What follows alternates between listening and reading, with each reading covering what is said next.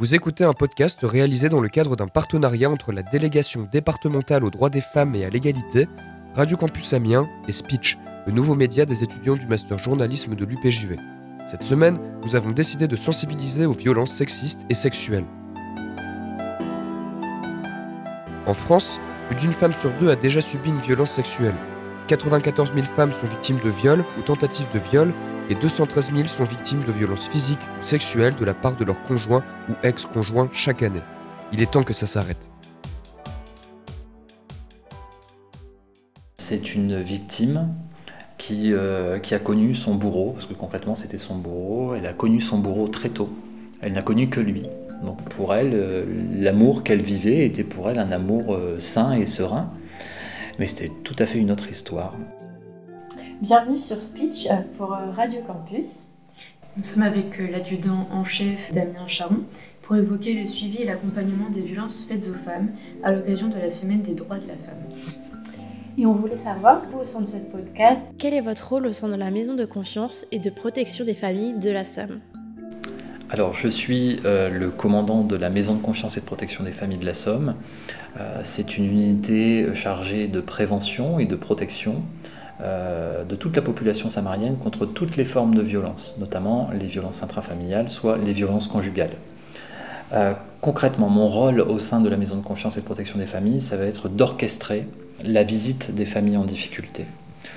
Quand une famille euh, a une difficulté, quelle qu'elle soit, et lorsque cette difficulté arrive aux oreilles de la gendarmerie, que ce soit par le biais d'une plainte, par le biais d'une intervention de la gendarmerie ou par le biais d'un simple renseignement d'un partenaire, la maison de confiance et de protection des familles va être saisie. Dès lors qu'elle sera saisie, elle se transportera sur les lieux pour faire un point de situation avec les familles, euh, comme on dit souvent dans une ambiance apaisée, où ce sera un petit peu plus posé, il y aura moins de chahut, et essayer d'orienter les personnes utilement.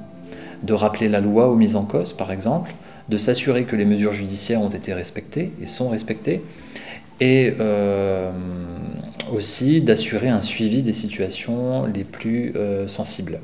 Alors, on n'est pas tout seul. Hein. Euh, la Maison de confiance et de protection des familles agit aussi avec des intervenantes sociales gendarmerie. Ce sont euh, six intervenantes qui sont prêtées par le conseil départemental et qui œuvrent dans les brigades de gendarmerie pour apporter la réponse sociale aux difficultés du public samarien. Quelles mesures consacrez-vous à la victime une fois qu'elle a déposé sa plainte?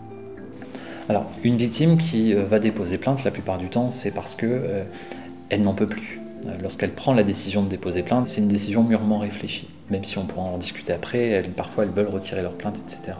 Mais lorsqu'elles poussent la porte de la brigade, c'est qu'elles ont besoin de déposer leur parole, elles ont besoin de raconter ce qui leur est arrivé.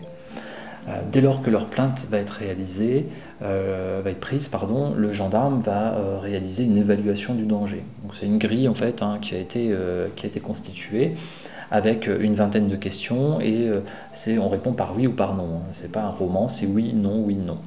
Euh, parmi ces, cette vingtaine de questions, il y a quatre questions qui figurent en rouge dès lors que deux questions sont répondues ou dès lors qu'il y a douze réponses qui sont répondues positivement. Il va falloir penser à une mesure de protection pour la victime.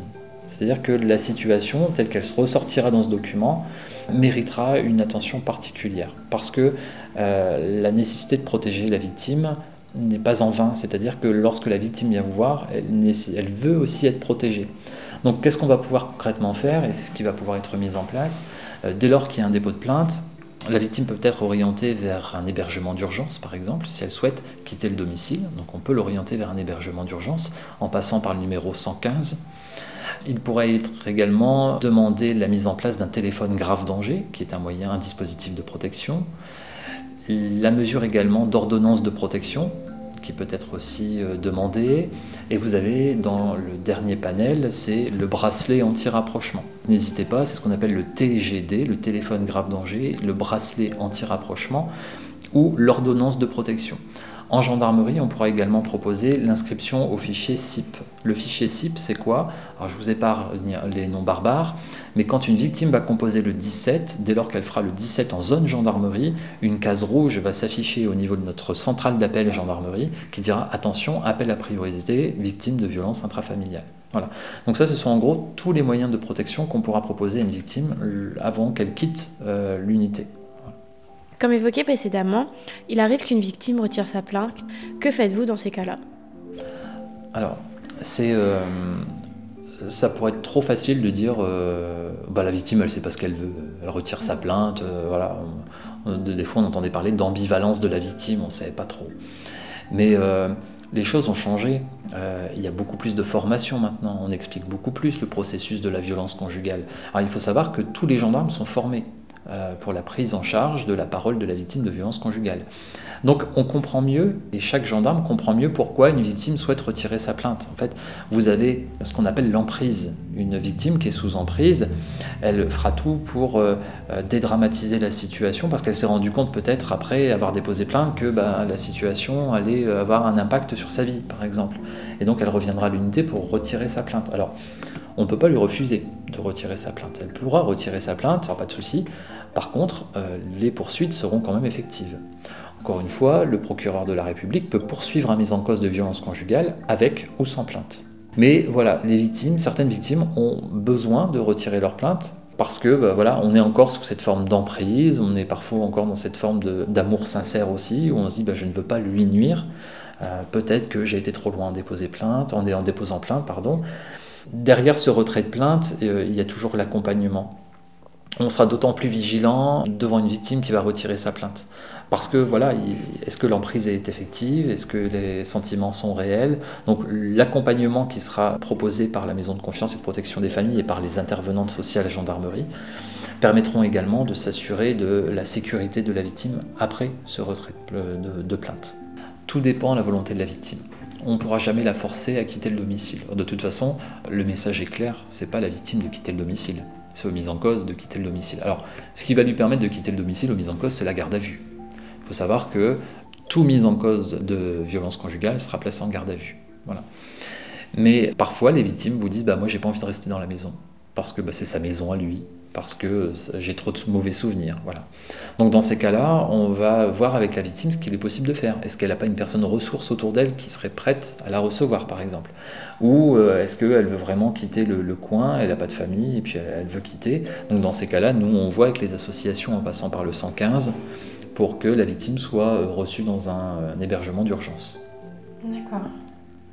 Avec ou sans plainte.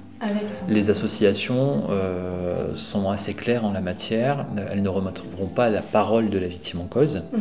Dès lors qu'une victime va se présenter dans cette association, va expliquer sa situation, elle sera prise en charge. Alors on parle de l'hébergement parce que c'est c'est la première question généralement qui nous vient euh, quand vous êtes chez, chez, une victime et vous dites mais moi je vais dormir où ce soir? Donc voilà, ce côté hébergement sera pris en compte, mais il y a aussi l'accompagnement à côté qui va être pris en compte. Les associations, certaines associations vont permettre aussi l'accompagnement psychologique, par exemple, ce qui est très important. Quand, je prends souvent l'exemple d'une maison. Quand vous avez passé 30 ans avec l'homme de votre vie dans, cette maison, et du jour au lendemain, cet homme vous violente, tout s'effondre. C'est-à-dire que le toit s'envole, les murs tombent, et là vous vous retrouvez bah, toute seule. Alors s'il n'y a pas d'enfant, vous êtes vraiment toute seule. Et si vous n'avez pas votre famille à côté parce que monsieur vous a isolé de votre famille, ou madame vous a isolé de votre famille, bah, c'est très important d'avoir un point de chute avec un, accueil, euh, un suivi et puis des choses qui vont pouvoir se mettre en place.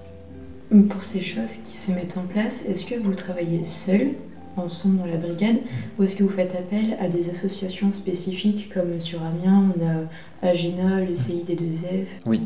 Ah, euh, dans, euh, en fait, je dis souvent que tout seul, on n'est rien. Et c'est exactement mon message du quotidien, c'est que vous avez la maison de confiance et de protection des familles qui va lutter contre les violences intrafamiliales, mais elle n'est pas toute seule. Elle a des référents dans chaque brigade de gendarmerie, on a un référent. Vous avez euh, les euh, intervenants sociaux gendarmerie qui vont nous aider précieusement d'ailleurs. Vous avez les groupes judiciaires qui vont gérer le côté euh, pénal.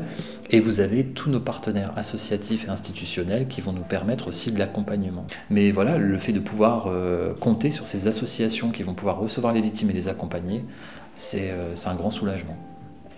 L'emprise peut être également financière, je pense notamment aux comptes bancaires. Quelles sont les aides qui sont allouées aux victimes? euh, En matière de violence euh, conjugale, je sais par exemple que la CAF un fonds d'aide pour les victimes de violences conjugales. Euh, Ensuite, les associations vont être vraiment appui en la matière. Elles vont pouvoir aider à l'ouverture des comptes en banque, euh, à la demande de ressources particulières, par exemple.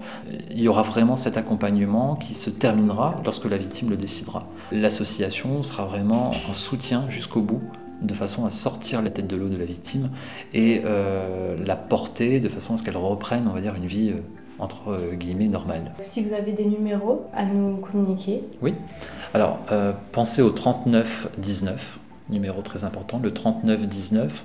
On parle souvent, c'est des violences numériques. C'est vrai qu'on est dans, un, dans une société maintenant qui utilise principalement le numérique pour communiquer et pour euh, s'exprimer. Et sachez qu'il existe aussi des associations qui peuvent vous venir en aide lorsque vous êtes victime de cyberharcèlement, donc c'est de la violence numérique. C'est le 3018, donc 3919, 3018.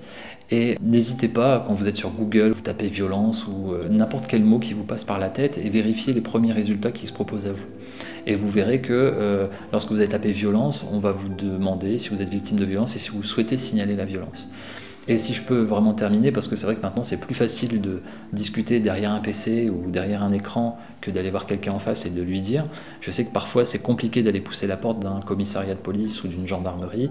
Sachez que la gendarmerie et la police euh, demeurent en ligne et que vous pouvez nous retrouver sur Instagram, Facebook et voire même si dans Google vous mettez gendarmerie ou police, vous allez tomber sur notre page d'accueil et vous avez un logo qui va mettre dialoguer avec un gendarme ou un policier en live. Donc comme ça voilà. Si vous n'osez pas aller pousser la porte euh, de chez nous, comme on dit, n'hésitez pas, vous pouvez nous retrouver sur Internet. Surtout, n'oubliez pas, vous n'êtes pas seul. Comme dit précédemment, des numéros sont à votre disposition, sans oublier le numéro 17.